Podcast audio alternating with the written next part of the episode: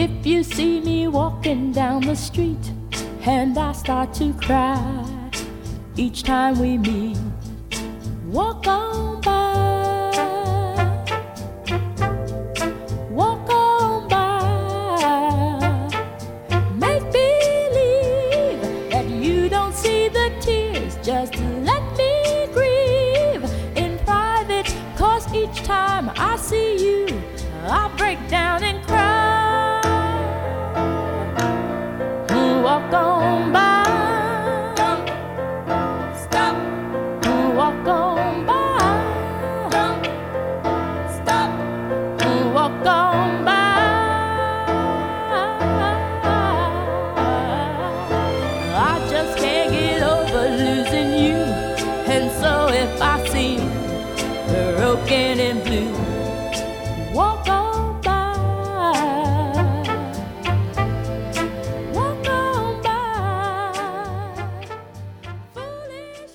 Buenas noches, eh, bienvenidos una vez más. Hubo un problema aquí con la conexión y de repente me sacó de la, del estudio.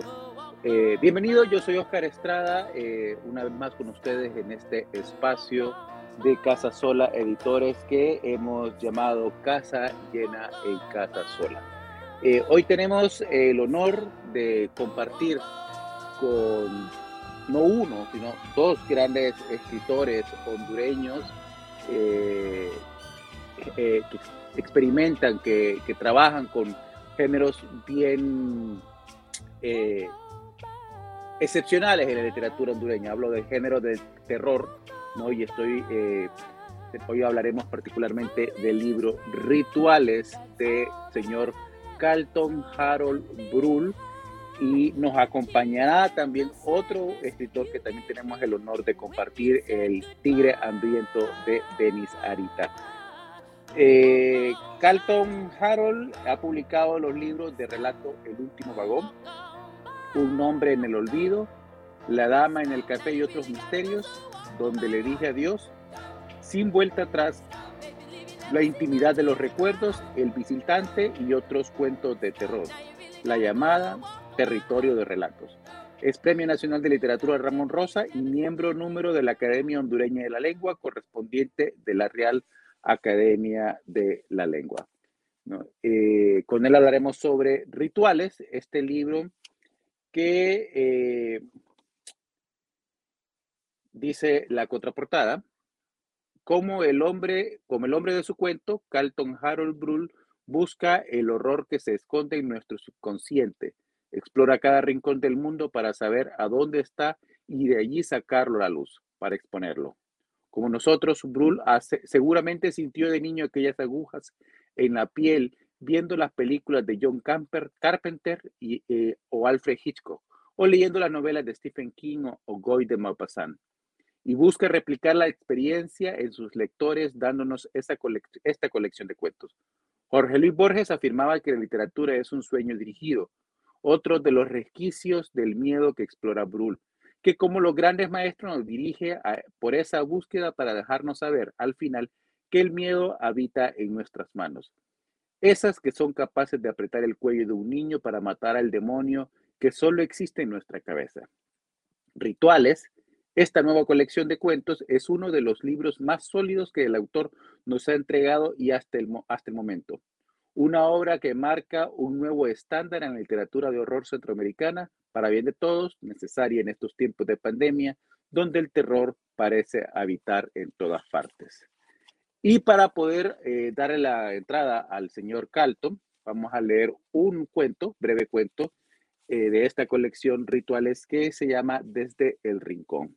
Dice, el niño hacía todo lo posible por mantener el equilibrio. El banquillo parecía tener una pata más corta que las otras. Voy a apagar las luces, anunció su abuela. No tengas miedo. El niño asintió con un gesto en la cabeza. Ahora da un paso al frente, pidió su abuela. La voz, llena de ansiedad, venía desde una esquina. El niño estaba alzado, alzando el pie derecho cuando derribaron la puerta y encendieron las luces. Su madre se desmayó luego de dar un grito. Fue su padre quien lo sujetó de las piernas y desanudó la soga. La abuela lloraba, desconsolada, mientras su imagen se desvanecía en un rincón. Damos entonces ahora la entrada al señor Calton y eh, que nos acompañará. Bienvenido, Calton, ¿cómo estás? ¿Qué tal? ¿Cómo estás, Oscar? Buenas noches. Bien, bien. Muchas gracias por la invitación. Vamos a dar la entrada también entonces a Denis, que nos acompaña también desde San Pedro Sula. Nos decía Denis ahora que es la primera vez que está en este tipo de espacios. Así. Y ha costado, ha costado traerlo, ¿eh? porque eh, tú, hasta tuvo una excusa ahí poco original ahora en tiempos de pandemia para no aparecer la última vez que lo anunciamos. Eh, bienvenido, Denis, ¿cómo estás? Ah, no, muchas gracias por invitarme, Oscar, eh, eh, y saludos a Carlton. Estoy muy alegre de estar aquí con ustedes para leer un libro que, pues, sí, un autor que a mí particularmente me, me gustan, pues, me gustan los libros de Carlton y estoy muy alegre de estar aquí. Me alegra mucho tenerlo a los dos eh, hablando, ¿no? Aunque el programa está anunciado para poder eh, darle el espacio a, a, la, a, esta colección de cuentos de Calton, ¿no? Rituales. También tenemos el libro El Tigre Hambriento de Demis Sarita, que tampoco hemos presentado todavía formalmente, ¿no? Eh, pero hay, hay dos libros eh, muchos elementos en común, ¿no? Primero, eh, los dos son colecciones de cuentos de terror, ¿no? que buscan explorar ese, ese, esas fronteras de, de, de la lógica ¿no? eh, del mundo eh, desde una visión oscura quizá. Eh, ambos libros también creo yo carecen de un espacio físico eh, específico, ¿no? O sea, buscan ser una literatura mucho más universal que lo que estamos acostumbrados de la literatura hondureña que está muy focalizada acá. Pero vamos a comenzar primero eh, hacer una pregunta bien simple a ambos antes de comenzar a hablar de los libros específicamente y es sobre el horror. Eh, esa, esa búsqueda que ustedes hacen constantemente en estos dos libros. Eh, Carlton, ¿qué es el horror? ¿no? ¿Dónde, ¿Dónde se encuentra el horror?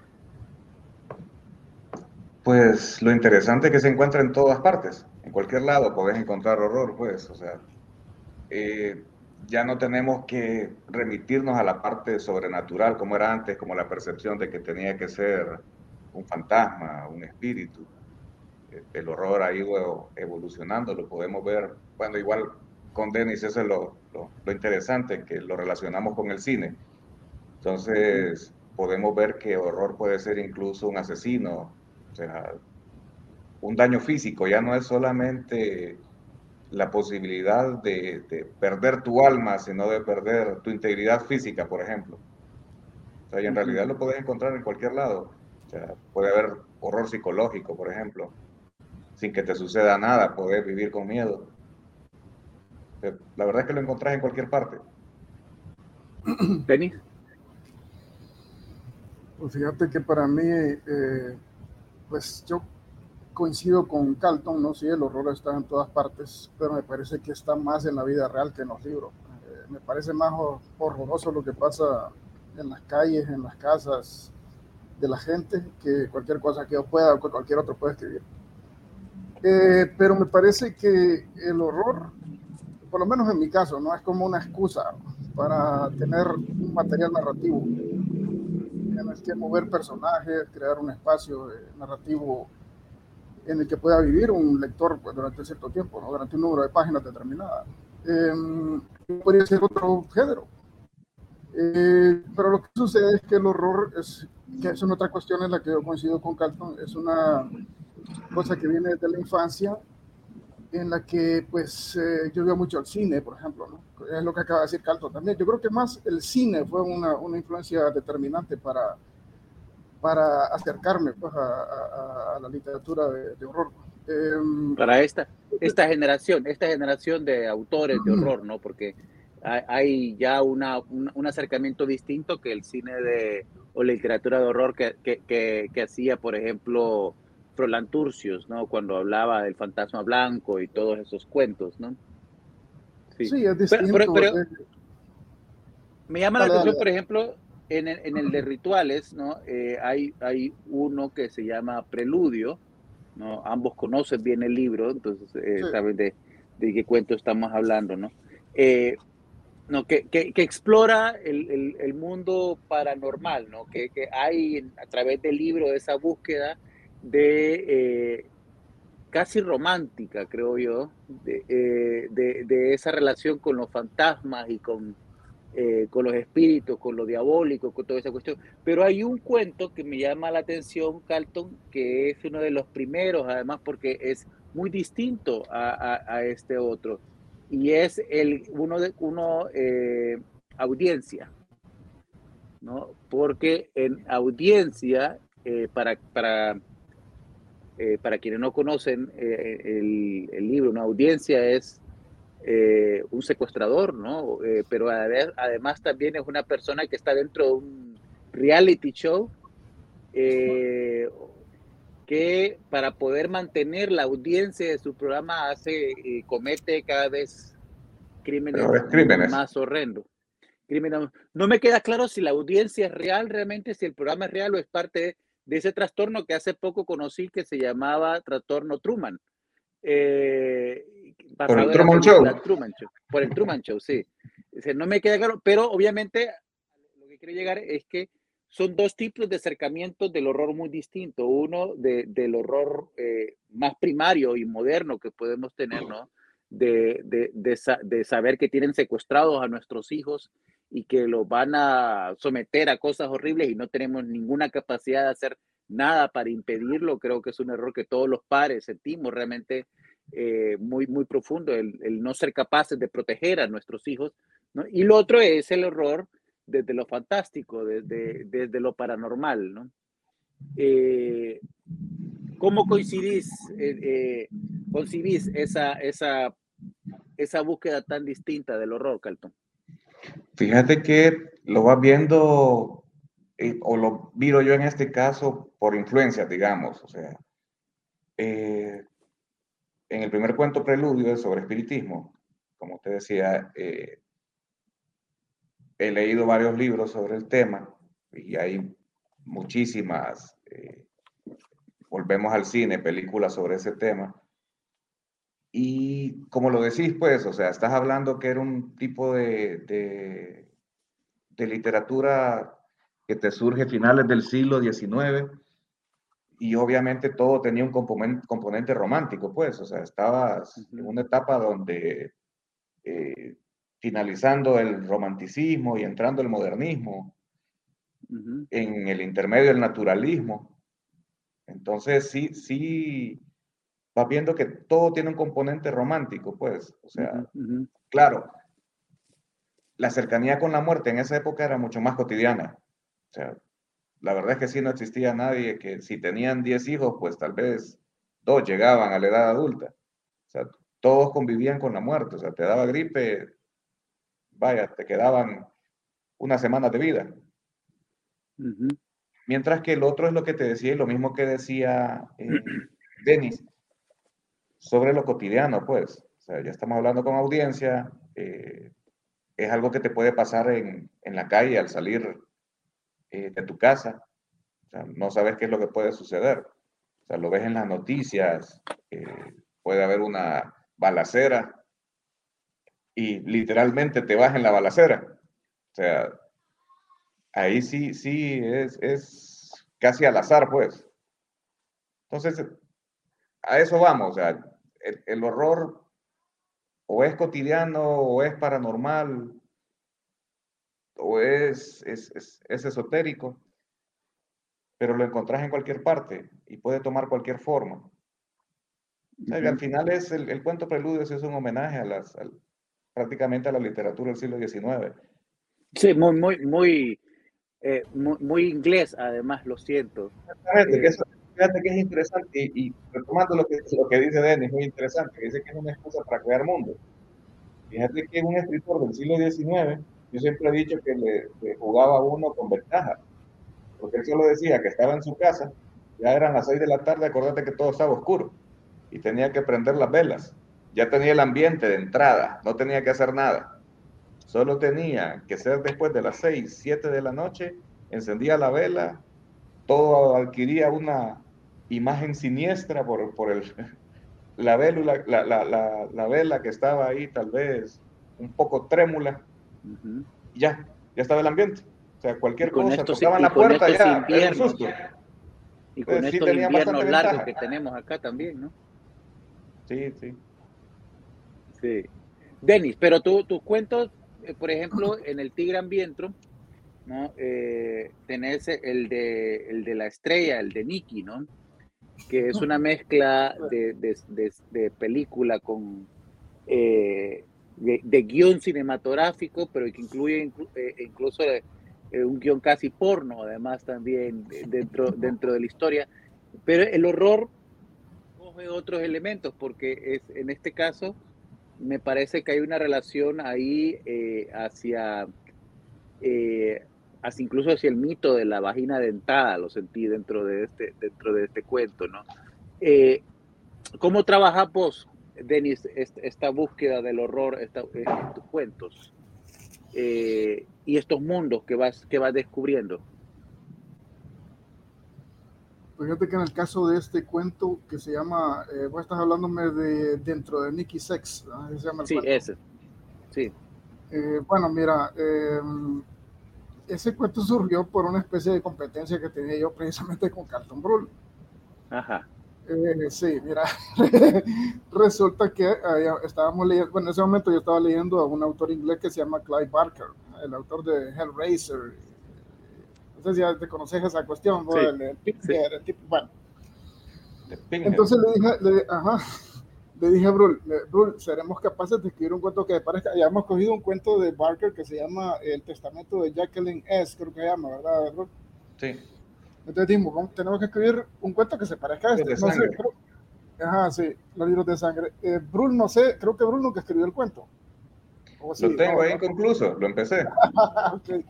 Entonces, en el cuento de, de, Barker hay una mujer que por cuestiones, creo que tiene un problema de salud y de pronto despierta con superpoderes. y tiene superpoderes que le permiten, por ejemplo, modificar el cuerpo de otra persona, eh, convertirla en, bueno, lo que ella quiera, y destruir a la persona. Y empieza a vengarse de todas las personas que la han utilizado. Entonces yo trasladé eso por razones que ni siquiera yo mismo entiendo ahora al mundo del porno. Y ahí surgió el cuento. Eh, no sé hasta qué punto un cuento de terror, eh, particularmente este de Jacqueline S. o, mi cuento en particular, causen terror realmente. Fíjate que es una pregunta que siempre me he hecho porque eh, me acuerdo que cuando publicamos el libro El visitante con Carlton Brule, lo, publicamos los dos con autoría hubo un par de personas que preguntaron, bueno, pero este libro no me asusta. y yo les dije, bueno, pero es que no se trata de que asuste, se trata de que, lo que te decía al principio, de que puedas instalarte en ese, en ese pequeño mundo que, que se construye con palabras, que puedas entrar en el cuento, convertir en tu conversación con los personajes, si se puede decir de esa manera, y que eh, el acercamiento terrorífico sea solamente una, una excusa. Por las películas de Hitchcock había, eh, por ejemplo, objetos que solamente servían para hacer avanzar la, la, narración y los objetos no tenían ninguna importancia en el argumento. Yo creo que esta es la forma de trabajar que tengo yo, pues, es decir, es una excusa.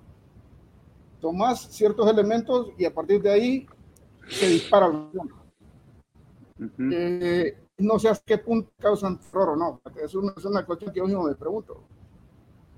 Y bueno, y pregunto, pregunto, pregunto a ambos aquí. ¿no? Eh, es, es qué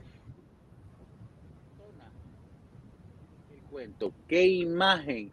Hay, hay, hay algunos claros, ¿no? Y, y, creo que además es una imagen recurrente en, en, varios cuentos de, de, Carlton, el de, el de la nube reflejada en la pupila, ¿no?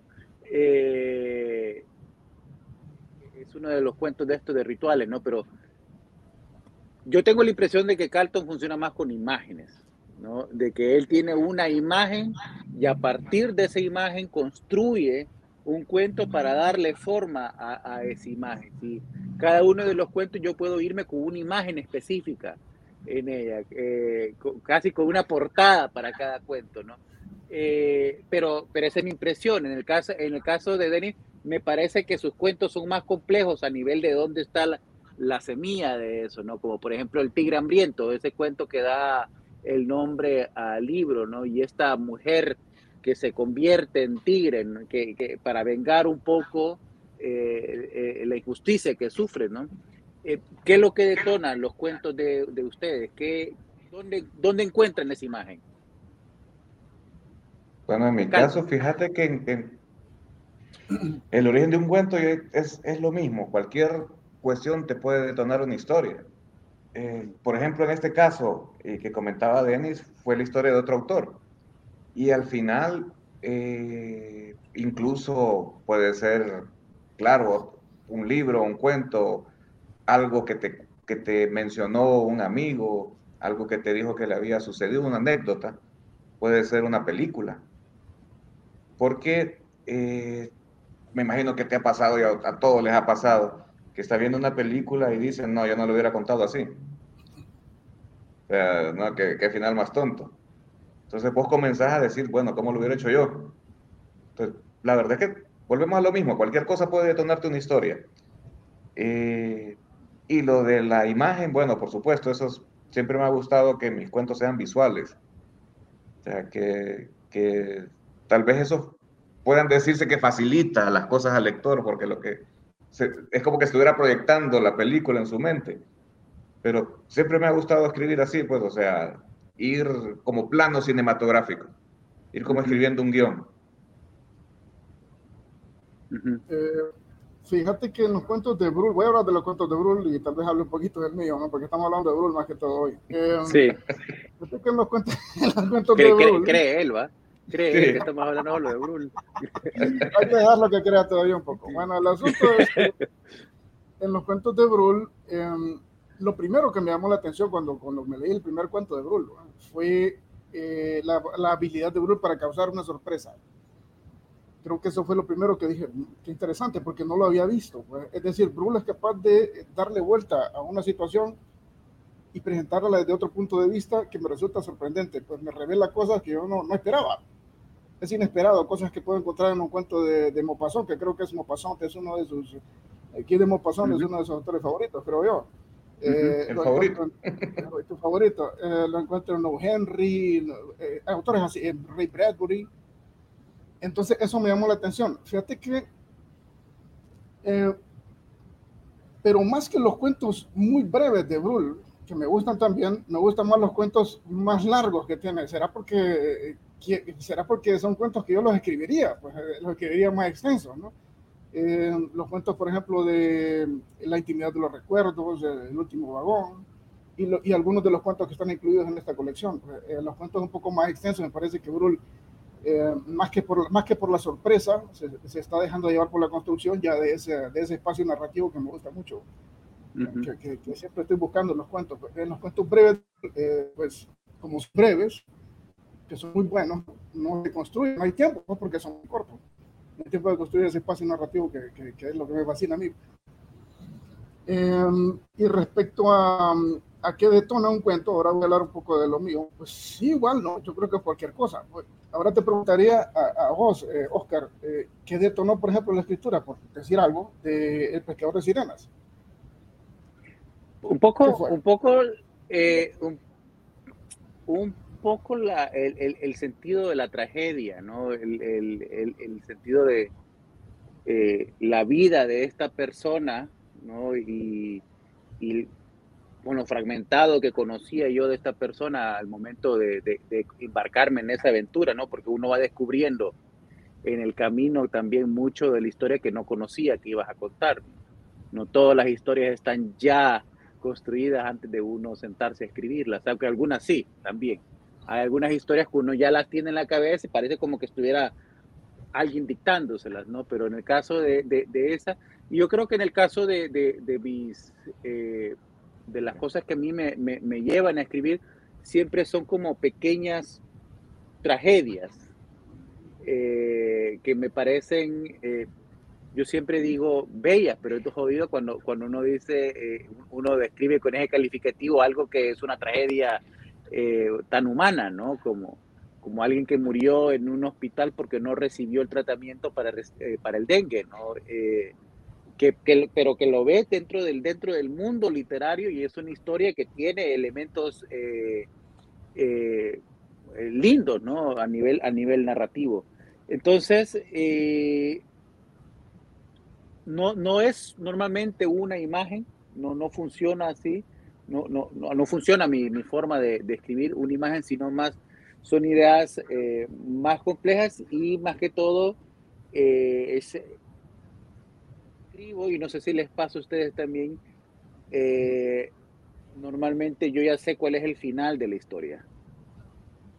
¿no? y, y es sabiendo el final de la historia, yo ya sé a dónde voy. Si no sé a dónde voy, me pierdo. No sé si les pasa a ustedes también a la hora de escribir.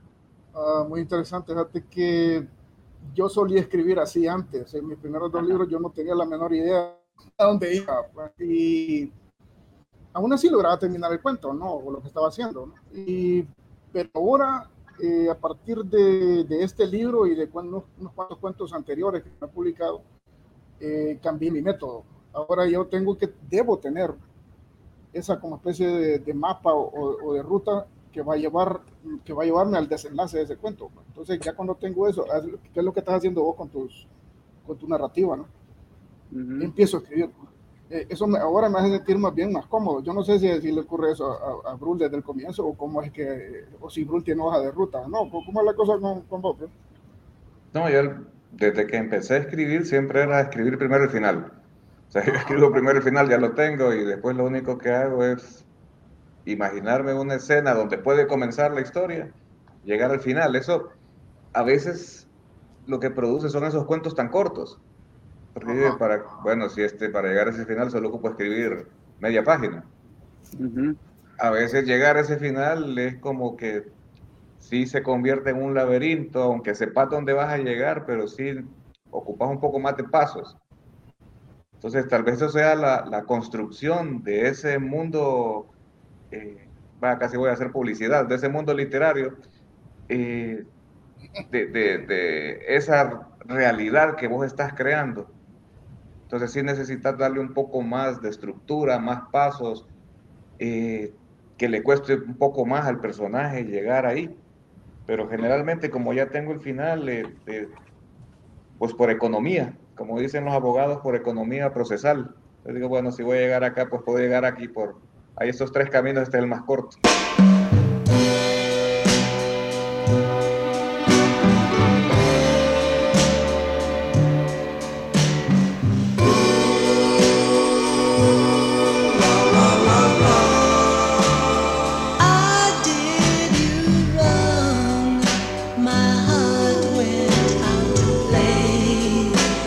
but in the game.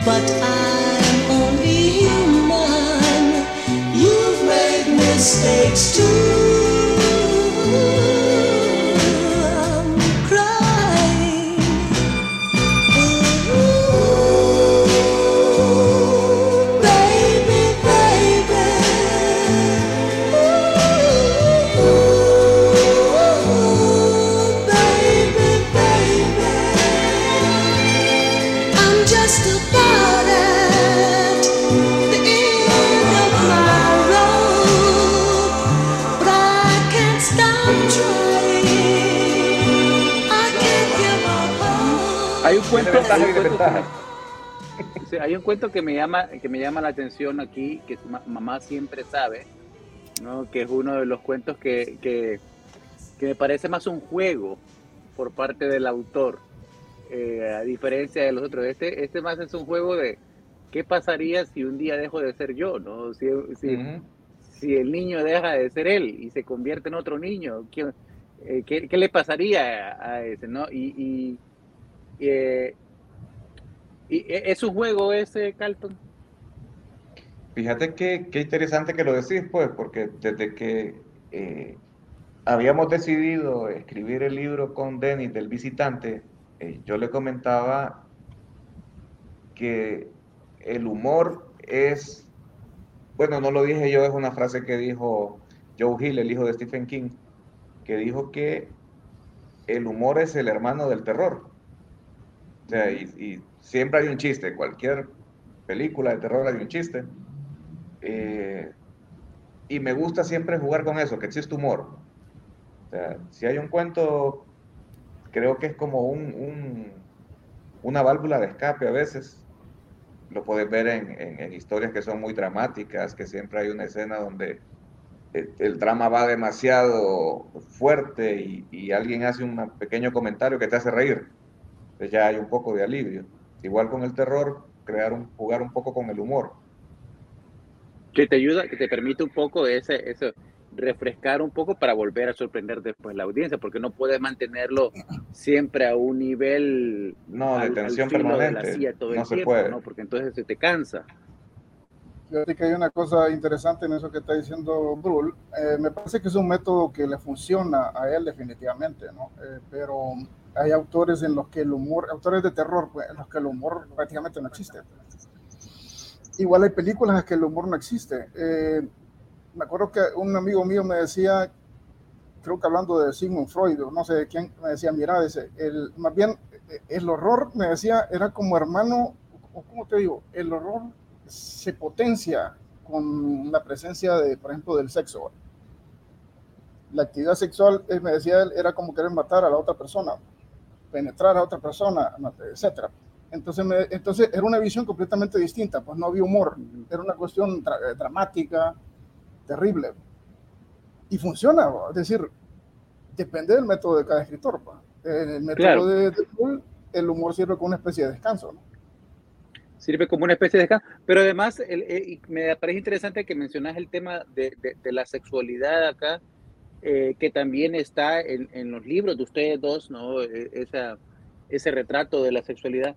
Pero eh, la sexualidad desde, la sexualidad del cine de horror es una sexualidad bien freudiana, ¿no? Eh, bien eh, cubierta por, por, traumas, por culpas, por, frustraciones y todo ese asunto, ¿no? Eh, y, lo, y, lo, siento un poco también este, ese rollo psicológico, especialmente en el cuento que se llama Rituales, ¿no? El cuento del cual toma, toma el libro, pero también está en el mismo que hablamos al principio de la audiencia, ¿no? Este, este personaje que eh, el mundo real con el mundo de su fantasía, ¿no? De su fantasía de terror, su fantasía de, demonios y de, y de cosas y de audiencias, ¿no? Y, entonces eh, cómo, es tu proceso de estudio en lo psicológico a la hora de retratar un cuento con, una dimensión como rituales, en ese sentido, desde lo psicológico? Fíjate que eso siempre ha sido eh, importante eh, para mí, la psicología del personaje. O sea, siempre me ha molestado leer algo donde las personas actúan porque sí, siempre busco una motivación. Me parece que aunque la persona tenga un problema mental, por decirte algo, dentro de su locura, hay una motivación. O sea, él está motivado porque cree algo. Entonces, para mí eso, es lo más importante, que el personaje, eh, definirlo a través de sus actuaciones o de sus motivos qué es lo que sucede en el, en el cuento eh, Rituales. Él se va creando una imagen a través de, de sus estudios, eh, de su trabajo. Eh, él va creando su propia realidad alterna. Entonces, si vos vas viendo, el personaje en cierta medida evoluciona. hay, un momento en que entra en un valle porque se adopta una vida normal, pero de, repente hay algo que lo hace retroceder. Entonces hay una escena que lo hace eh, recordar lo, que había estudiado antes. Entonces, eh, creo que logro en cierta medida eh, esa evolución psicológica del personaje, pues le voy creando su motivación para lo que hace al final. Que, que, la motivación te funciona para que como lector podamos entender por hacia dónde va, ¿no? Y un poco esa es, e, e, es, esa consecuencia ineludible de alguna forma del personaje también, y que yo considero que los autores tienen que estar atrapados, los personajes tienen que estar atrapados en su destino, ¿no? Eh, de, alguna forma. Una vez que definimos el, el perfil psicológico y los objetivos, ¿no? Eh, también definimos el destino de los personajes también. Eh, y, ahí creo que es importante desarrollar eso. la violencia. Galton, tus cuentos, no solamente este, hable también de, de, por ejemplo, La mente dividida, ¿no? que es una novela corta que también publicamos el año pasado, tienen una alta carga de violencia, ¿no? Tiene eh, imágenes muy, eh, muy eh, gráficas de, violencia. ¿Cómo crees que entra la violencia de la literatura, la, literada, dentro de un ambiente tan violento como el que se vive en Honduras? Pues eh, no te podría decir que, lo que yo escribo sea un reflejo de, lo, que, sucede.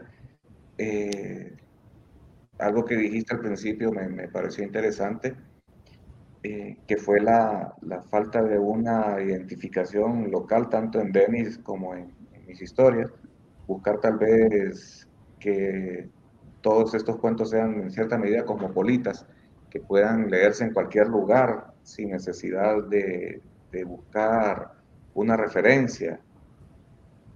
y por eso te digo que no, no lo veo como un reflejo de lo que nos sucede, eh, de que seamos o que fuimos en, en, algún tiempo, tuvimos las dos ciudades más, más violentas del mundo. Eh, la verdad es que para el tipo de literatura que escribo, que generalmente es literatura fantástica, eh, la violencia siempre ha sido un elemento, casi te podría decir, indispensable, pues, o sea, o es violencia o es la amenaza de violencia. eso es lo que siempre sucede en este tipo de literatura. O te sucede algo o te va a suceder. O sea, si te va a suceder, ese suspenso, pues, no sabes cuándo.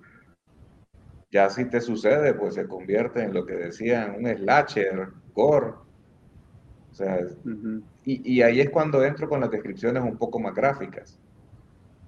Como te digo, siempre es causar un efecto en el lector.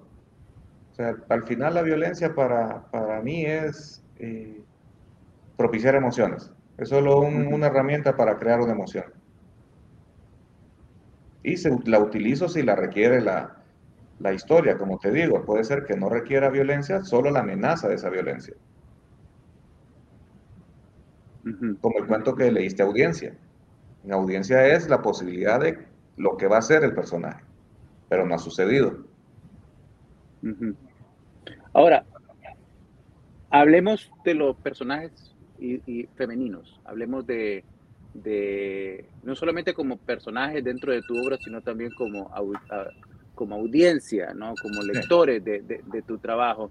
¿Cómo crees que entran eh, eh, las mujeres eh, dentro, dentro de, tu narrativa, Carlton, y, y, Denis también en esta pregunta?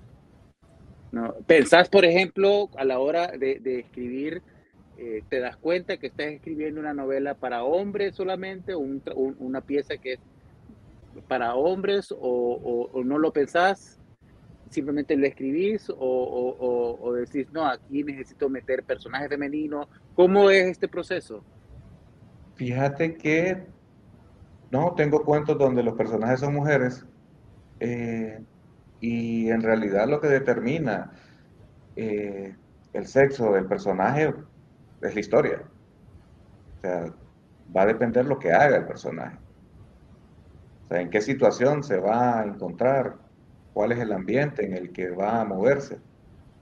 Y pensar eh, si voy a escribir para un público determinado, pues no, la verdad que no.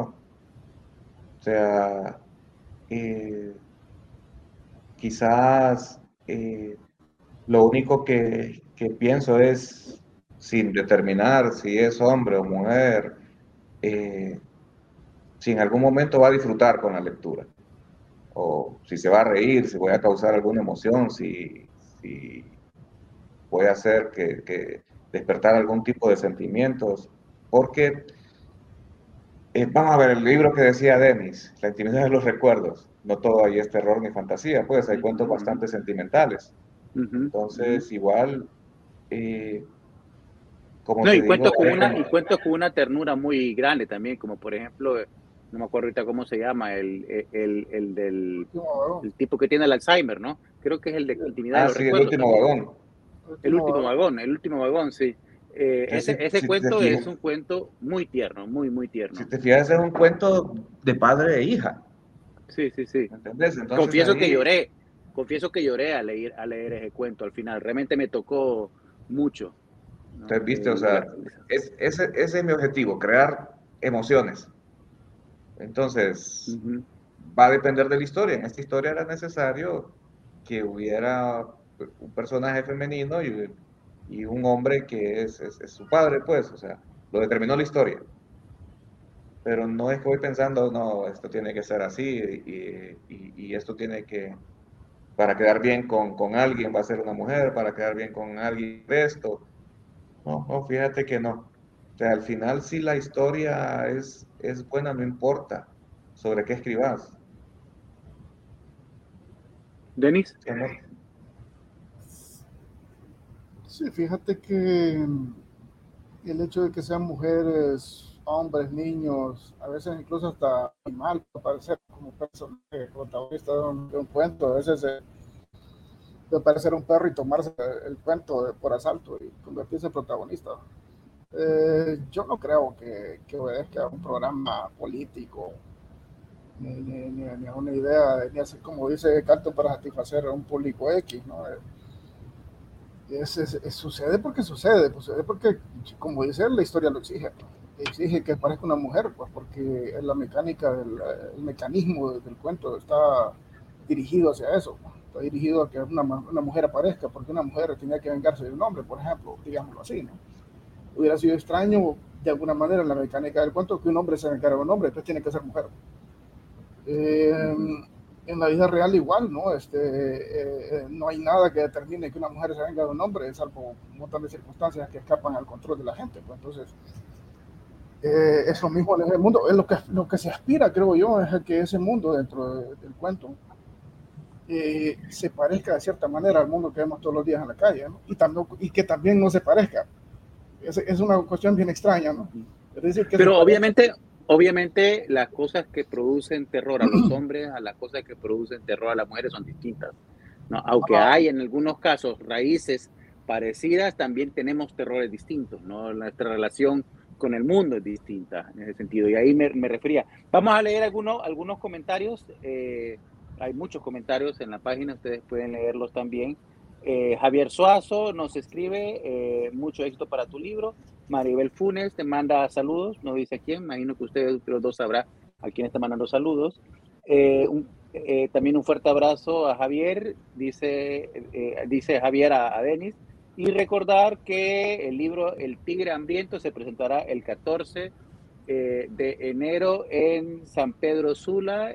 ya estás invitado, vos que es tu libro que va a presentar y Carlton también estará ahí acompañándolo. Eh, luego, eh, Javier habla de literatura hondureña contemporánea riquísima en variedad y calidad. Aquí tenemos a tres de sus más altos representantes como prueba de ello. Gracias, Javier. Heidi Linares, eh, excelente escritor, orgullo hondureño.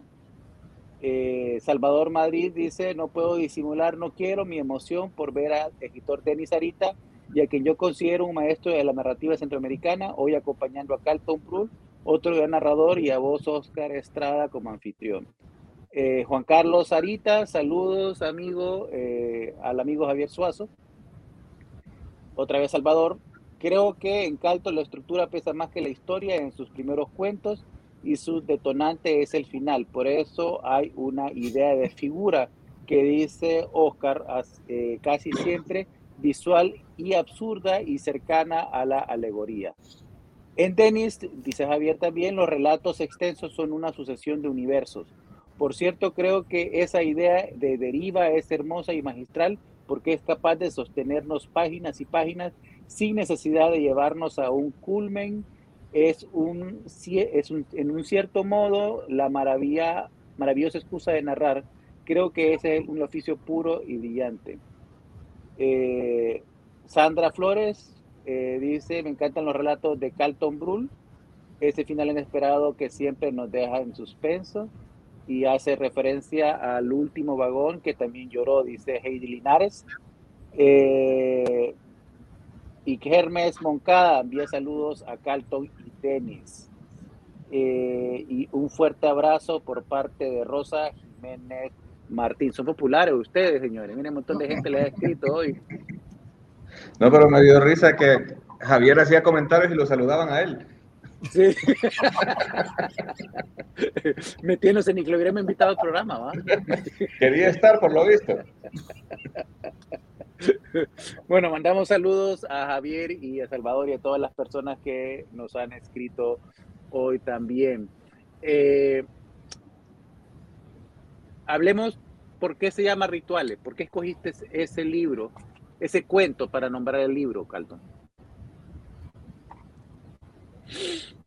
fíjate que precisamente como te acabo de hablar de ese cuento, eh, me gustó el desarrollo del personaje. Eso creo que fue lo que más me, atrajo. qué raro, de un cuento mío. Eh, eso fue lo que más me hizo que me decidiera a, tomarlo como el, que le diera eh, título a todo el volumen de cuentos. no, sé si querés leernos un cuento para que la gente lo, que nos está acompañando pueda hacerse una idea también de, de, qué tipo de cuentos estamos hablando, porque lo hemos descrito ya por 45 minutos y mucha gente no los conoce todavía. Bueno, vamos a leer uno, tal vez eh, no tan largo, o sea, es, es corto. Se llama Hogar. Nunca habíamos tenido una discusión como esa. Fue diferente. Quizás porque decidí que saliera todo lo que yo llevaba adentro. Cuando alguien eleva el tono de su voz, yo me limito a bajar la mirada y a sentir con la cabeza. Siempre termino aceptando la culpa. Hoy no fue así. Me planté frente a ella y agité el índice unos centímetros de su cara. Le reproché la cena desabrida y el café poco cargado. Le recriminé por su desaliño. Debía esmerarse y arreglarse un poco antes de recibirme. Yo venía de cruzarme con docenas de elegantes mujeres por el camino y le encontraba a ella con el camisón que seguramente llevaba desde la mañana. Señalé las telarañas en las esquinas. La casa de mi madre jamás se vio tan descuidada como esta, le dije con un gesto de desaprobación. Me arrepentí de inmediato por aquellas palabras. Fue un golpe bajo. Las comparaciones con la suegra son siempre el último recurso. Estaba a punto de disculparme cuando ella se rió con desprecio. Tu madre es una cerda, me gritó. Las piernas me flaquearon y tuve que asirme el respaldo de una silla. Debía reponerme de inmediato o ella ganaría la partida. Tú no eres nadie para decirme lo que debo hacer, espetó. Los ojos se me llenaron de lágrimas. Ella me lanzó una mirada de triunfo. Ahora me esfuerzo en recordar, pero no logro ubicar en mi memoria el momento exacto en que tomé el cuchillo. Solo recuerdo su cuerpo desplomado sobre la silla y mis manos cubiertas de sangre. Es una suerte que la casa tenga un patio amplio y la cerca sea bastante alta. Termino de cavar y lanzo el cuerpo de mi esposa al agujero. Me pasaré toda la noche limpiando la sala. Mañana las cosas serán mejores, me prometo. Además, nadie podría culparme por haber reaccionado como lo hice. Hasta hace unas horas no tenía esposa, mucho menos casa. Bien, bien Norman Bates. Esa, relación con, con, la madre, ¿no? Esa relación con, eh, otra vez, ese mundo psicológico de, de, los personajes. Ustedes dos trabajan eh, tengo entendido una, una comunicación en, en, los trabajos de, de, de, ambos bastante cercana, ¿no? Bueno, hay un libro que está escrito con los cuentos de los dos también, que está publicado con los cuentos de los dos. ¿Cómo es esa relación eh, de, de, de, editor, eh, coautores eh, entre ustedes dos? Es el matrimonio narrativo, digámosle. Pues. no, no, no, no, no. bueno, pero vamos a ver, aquí, aquí es interesante. Eh, y eso lo debo de, de, reconocer que la labor editorial de corrección y todo le corresponde a Denis. Denis es el experto. Yo sí, sí la verdad no, no, no soy muy bueno a veces en esas cuestiones.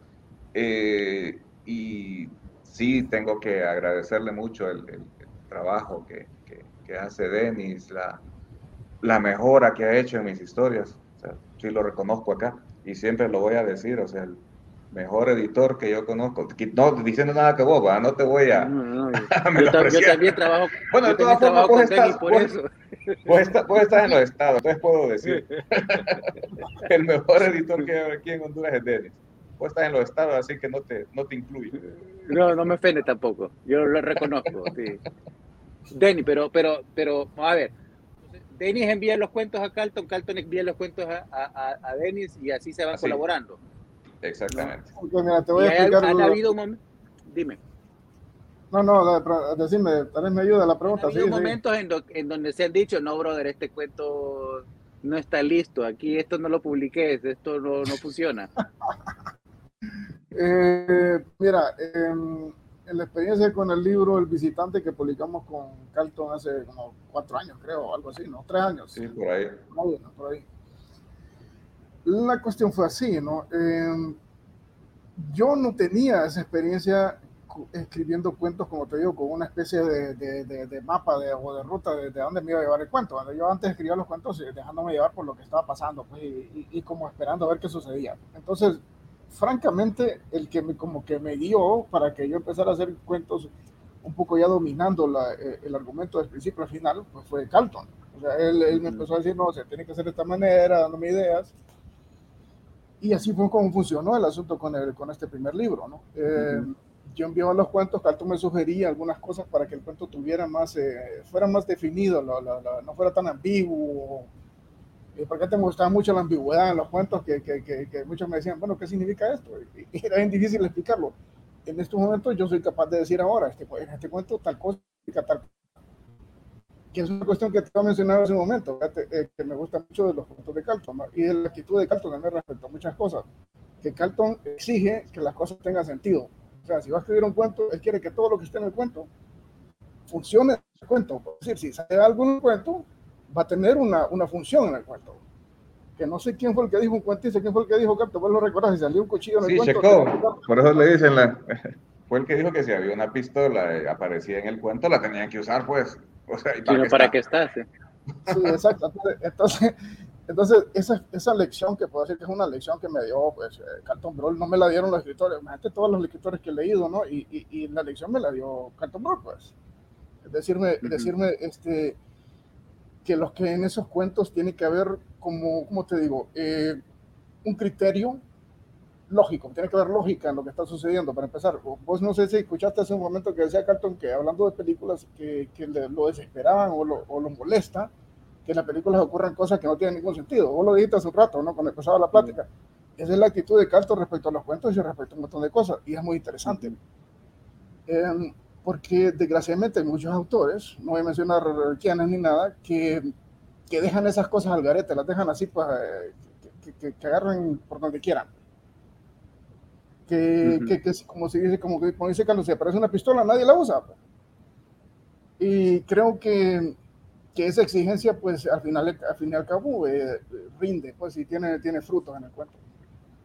Y esa uh -huh. fue la, la, función, es decir, ese intercambio de ideas, pues eh, funciona en este libro y, y me realmente me sirvió mucho. Ok, muy, muy bien. Sí, yo estoy de acuerdo de que los elementos no pueden ser eh, accidentales y además eso que, que, que, que se llama, se, se, le define como verosimilitud ¿no? Que, eh, que tiene que ser verosímil dentro de ese universo, aunque el universo no tenga ningún sentido, ¿no? Sí, Exacto. aunque el universo no tenga ningún sentido, el elemento que están ahí tienen que ser verosímiles. Dentro del universo que Dentro vos del- creaste, tiene que dentro de ese universo. poseer claro. un sentido. ¿no? Eso es. Hable, eh, ya para, pa- antes de antes de irnos, ¿no? Ya, ya se nos está acabando el tiempo. Hablemos un poco sobre literatura hondureña, ¿no? ¿Cuáles son, eh, cómo ven la literatura hondureña actualmente? ¿Qué libros han leído de autores hondureños y, y, qué, y, y qué interpretación le lleva? ¿De dónde está en, en este momento la literatura hondureña y centroamericana, si, si quieren también? Pues fíjate que sí he visto eh, en este momento un auge, pues, de la literatura hondureña. Es, es, es innegable, no solo por medio de Casasola y otras editoriales. Eh, no sé si la menciono, si hago la publicidad. Claro que sí, claro que sí. Aquí Pero no hay bueno, por competencia. supuesto. Dale, Eh, mi mala palabra está trabajando bastante. eh, está publicando muchos libros. eh, ahorita el que estoy leyendo precisamente es uno que, que me proporcionó Denis de, de Mi mala palabra, que lo tengo aquí, que es Territorios Olvidados, que es una antología de, de cuentos centroamericanos, donde aparece Denis. Eh, y sí, va viendo que, que hay una proyección más eh, internacional del, del autor hondureño. Está buscando promoverse y eso es importante, pues, o sea, está buscando los espacios. Y por supuesto que es, es necesario. Eh, vos estás haciendo una gran labor con Casasola, no solo con autores nuevos, estás rescatando también clásicos centroamericanos. O sea, creo que sí, sí, sí está en un buen momento la literatura hondureña. Denis. Um, ok, eh, igual, ¿no? Yo opino lo mismo que Carlton. Eh, fíjate que desde hace unos 20 años más o menos, porque ya, ya tengo algunos añitos encima, eh, es decir, que más de la mitad de mi vida yo me la pasé sin realmente ahondar en la literatura hondureña, lo tengo que, decirla, tengo que decirlo. Eh, pasaba leyendo más literatura extranjera. Desde hace unos 20, 25 años me metí en serio a leer literatura hondureña. Eh, lo que cayera en mis manos, pues. Y, y, lo que se está produciendo ahora aquí creo que es muy bueno. La verdad es que hay mucha calidad, hay mucho cuidado, eh, cuidado editorial también eh, en los libros de, que produce, por ejemplo, hay mala palabra que produce Casa Sola, y, se nota un cuidado editorial eh, importante, pues. Y, y la, el catálogo de autores también es variado, muy bueno, pues en, en el caso de Mi Mala Palabra, pues gente como Giovanni Rodríguez, gente como Mario Gallardo. Bueno, yo creo que los lectores los conocen muy bien, ¿no? son, son autores muy exigentes, que, uh -huh. que, escriben bien y que cuidan mucho las ediciones. Eso es muy importante. ¿no? Eh, está también la editorial La Hermandad de la Uva, eh, con JJ Hueso y, y Darío Cáliz. En Tegucigalpa, porque yo creo que, que Carlton debe conocer más bueno, está también que nos estuvo saludando y escribiendo Salvador Madrid con Efímera. Con Efímera también. Sí, tiene, tiene también eh, un catálogo ya que está creciendo bastante y, y, lo mismo, o sea, eso que está diciendo Denis eh, es lo que considero que es importante cómo se está cuidando en este momento la edición. Sí. Sin más, eh, tengo que pues agradecerles, eh, Carlton, Denis, por habernos acompañado. Gracias, Denis. Yo sé que es difícil poder ponerte un, frente a un eh, micrófono y una cámara, pero gracias por aceptar la invitación y acompañarnos. Gracias. Y bueno, pues nos seguimos viendo la próxima semana. Todavía nos queda una semana más de diciembre antes de irnos al receso de los tamales y las torrejas. Eh, entonces, sin más, y a nombre de Casasola Editores y el equipo eh, de este proyecto editorial, le damos las gracias por habernos acompañado. Les invitamos además que les den like a nuestras redes sociales, Casasola Editores, eh, en Facebook, en Twitter, en Instagram. También pueden darle like a mi página, ¿no? Oscar L. Estrada, en las mismas redes.